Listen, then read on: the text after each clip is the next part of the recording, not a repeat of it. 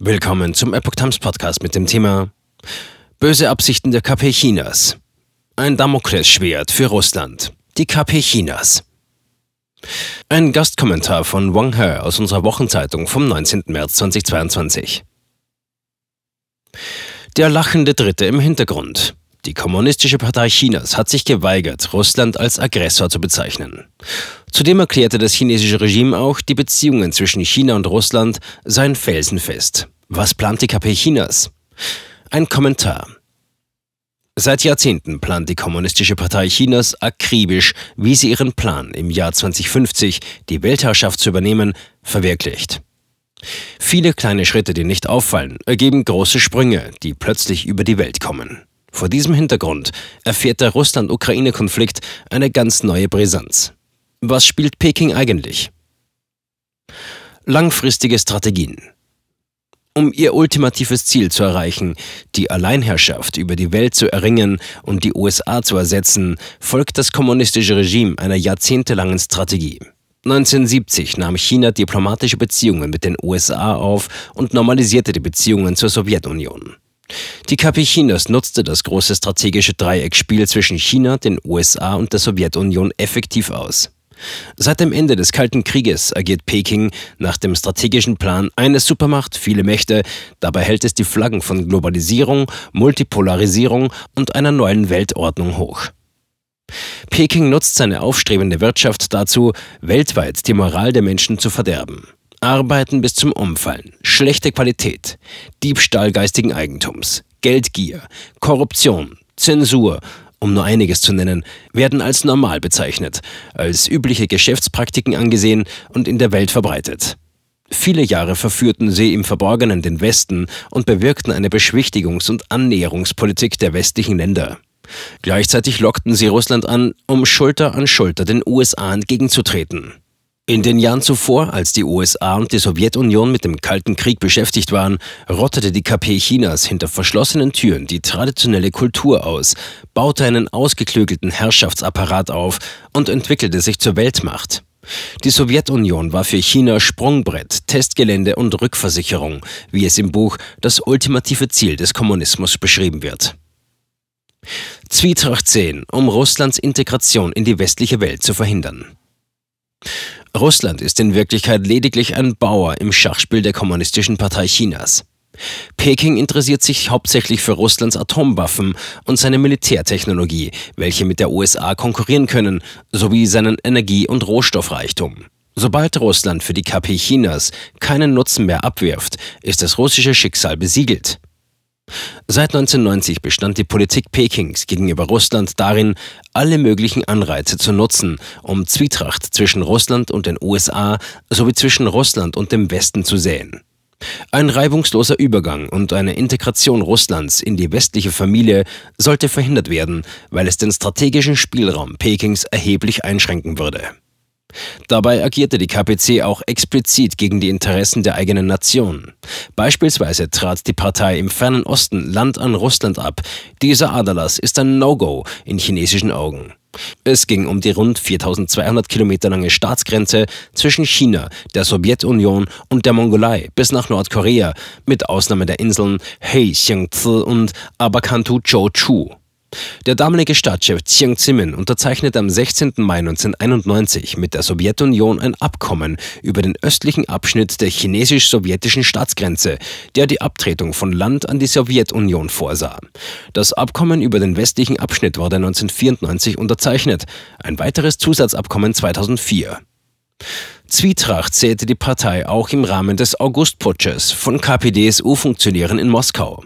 Am 19. August 1991 wurde versucht, Gorbatschow abzusetzen, den von ihm ausgehandelten Unionsvertrag am Ende der Sowjetunion abzuschaffen und das Land wieder unter kommunistische Kontrolle zu bringen. Der Putsch scheiterte nach drei Tagen. Die KP Chinas unterstützte die Putschgruppe zunächst. Nachdem Jelzin russischer Präsident geworden war, änderte sie sofort ihr Gesicht und umschmeichelte auch Jelzins Nachfolger Wladimir Putin. China schlug Putin einen formellen chinesisch-russischen Vertrag über gute Nachbarschaft, Freundschaft und Zusammenarbeit vor. Der Vertrag wurde 2001 von Jiang Zemin unterzeichnet, trat am 28. Februar 2002 in Kraft und hatte eine Laufzeit von 20 Jahren. Am 28. Juni 2021 beschlossen beide Seiten formell, den Vertrag zu verlängern. Russland. Eine große Tankstelle. Der Anteil Russlands an der Weltwirtschaft ist seit 30 Jahren rückläufig. Während der Jelzin-Ära 1992 bis 99 erlebte Russland eine schwere wirtschaftliche Krise. Seit Putin wuchs die Wirtschaft zwischen 2000 und 2007 zunächst schnell und fiel mit der Finanzkrise von 2008 in eine Rezession, die bis 2019 andauerte. Seit 2020 befindet sich Russlands Wirtschaft durch Corona, dem drastischen Verfall des Ölpreises und mit den umfassenden westlichen Sanktionen, die durch den russisch-ukrainischen Krieg ausgelöst wurden, in einer Abwärtsspirale. Im gleichen Zeitraum hat China einen rasanten Aufschwung erlebt. Sein BIP ist mehr als zehnmal so hoch wie das Russlands. Der Einfluss Chinas auf die russische Wirtschaft wächst. Der Handel erreichte 2021 bereits 146,87 Milliarden Dollar, was etwa 18 Prozent des gesamten russischen Außenhandels entspricht. Russland ist Chinas größte Importquelle für Energie und die zweitgrößte Quelle für Rohöl und Kohle. Geschickt und strategisch. 2008, zur Zeit der Finanzkrise, ergriff Peking die Gelegenheit und köderte Russland damit, dass es seine Energieexporte diversifizieren und breiter aufstellen könnte.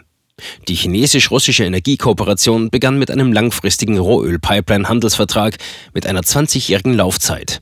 Es geht um über 15 Millionen Tonnen Rohöl im Rahmen eines Darlehens von 25 Milliarden US-Dollar an Russland. Ein weiteres Beispiel. Nach dem Krim-Vorfall 2014 wurde Russland vom Westen sanktioniert und musste wirtschaftliche Rückschläge hinnehmen. Die chinesische kommunistische Partei beendete entschieden einen bereits zehn Jahre laufenden Verhandlungsmarathon beider Länder über die Lieferung von Erdgas und unterzeichnete einen Vertrag mit 30 Jahren Laufzeit. Dieser sieht Lieferungen von Gas nach China ab 2018 vor.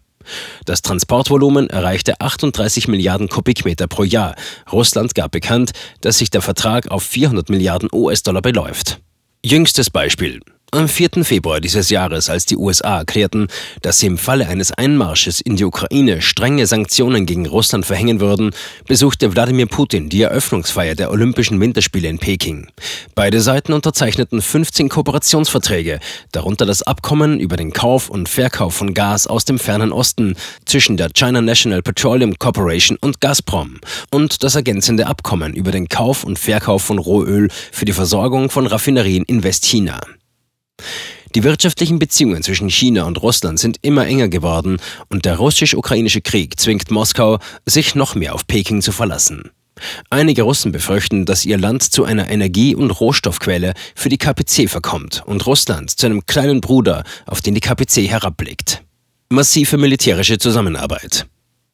Peking treibt die umfassende militärische Zusammenarbeit mit Russland voran und hilft Moskau der NATO-Osterweiterung entgegenzuwirken. Dafür setzt die KP Chinas enorme finanzielle Mittel ein. In den letzten 30 Jahren haben sich die russisch-chinesischen Militärbeziehungen von einer begrenzten zu einer umfassenden Zusammenarbeit entwickelt. Das betrifft viele Bereiche. Seit 1993 läuft eine groß angelegte Zusammenarbeit im Bereich der Militärtechnologie. Russland ist zu einem wichtigen Lieferanten moderner Waffen für das chinesische Militär geworden.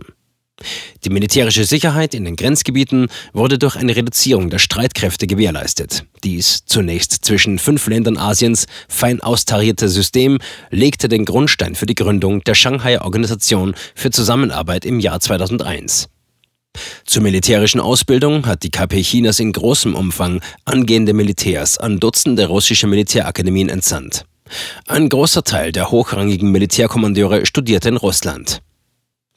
Russisch-chinesische Militärübungen werden seit 2005 nachdrücklich gefördert. Die Übungsgebiete wurden schrittweise auf das Japanische, das Südchinesische, das Ostchinesische und das Mittelmeer ausgeweitet. Gleiches gilt für die sibirische Steppe und Stützpunkte in der inneren Mongolei Chinas. Militärübungen wurden von Land und Luft, Land, See und Luft und neue Bereiche wie eine gemeinsame Raketenabwehr und Cybersicherheit ausgedehnt. Neben operativen und taktischen Übungen wurden zunehmend auch strategische Probleme getestet. Obwohl Russland durch seine militärische Zusammenarbeit mit der KP Chinas vorübergehend einige wirtschaftliche und andere Vorteile erlangen kann, sollte es ein großes Tabu für den russischen Bären sein, den Tiger zu füttern, um nicht mehr zu verlieren, als am Ende gewonnen werden kann. Fazit. Jelzin und Putin hatten tatsächlich die Idee der Verwestlichung. Sie äußerten mehrfach den Wunsch, der NATO beizutreten und sich der europäischen Familie anzuschließen. Europa und die USA wählten jedoch aus verschiedenen Gründen den Weg der NATO-Osterweiterung, die mit Russlands Strategie kollidierte. Diese Situation nutzte die KP Chinas zu ihrem Vorteil. Damit stehen hochbrisante Fragen im Raum. Wollen Europa und die USA Russland wirklich in die Arme der Kommunistischen Partei Chinas treiben? Ist Russland wirklich bereit, ein Vasall der KPC zu werden? Die Grausamkeit des russisch-ukrainischen Krieges sollte alle Seiten zum Nachdenken anregen. Russland ist nun im Sumpf des Krieges gegen die Ukraine gefangen. Es ist notwendig, Verluste schnell zu stoppen, sich zurückzuziehen, mit den Folgen fertig zu werden und die Entwicklungsrichtung des Landes zu überdenken. Nicht nur Russland sollte die bösen Absichten der KP Chinas durchschauen. Was wird mit Russland geschehen, wenn Peking schließlich die Welt beherrscht? Ist Russland bereit, in den Albtraum der kommunistischen Herrschaft zurückzukehren? Der Artikel erschien zuerst in der Wochenzeitung mit der Ausgabe 36 vom 19. März 2022. Dieser Beitrag stellt ausschließlich die Meinung des Verfassers dar. Er muss nicht zwangsläufig die Sichtweise der Epoch Times Deutschland wiedergeben.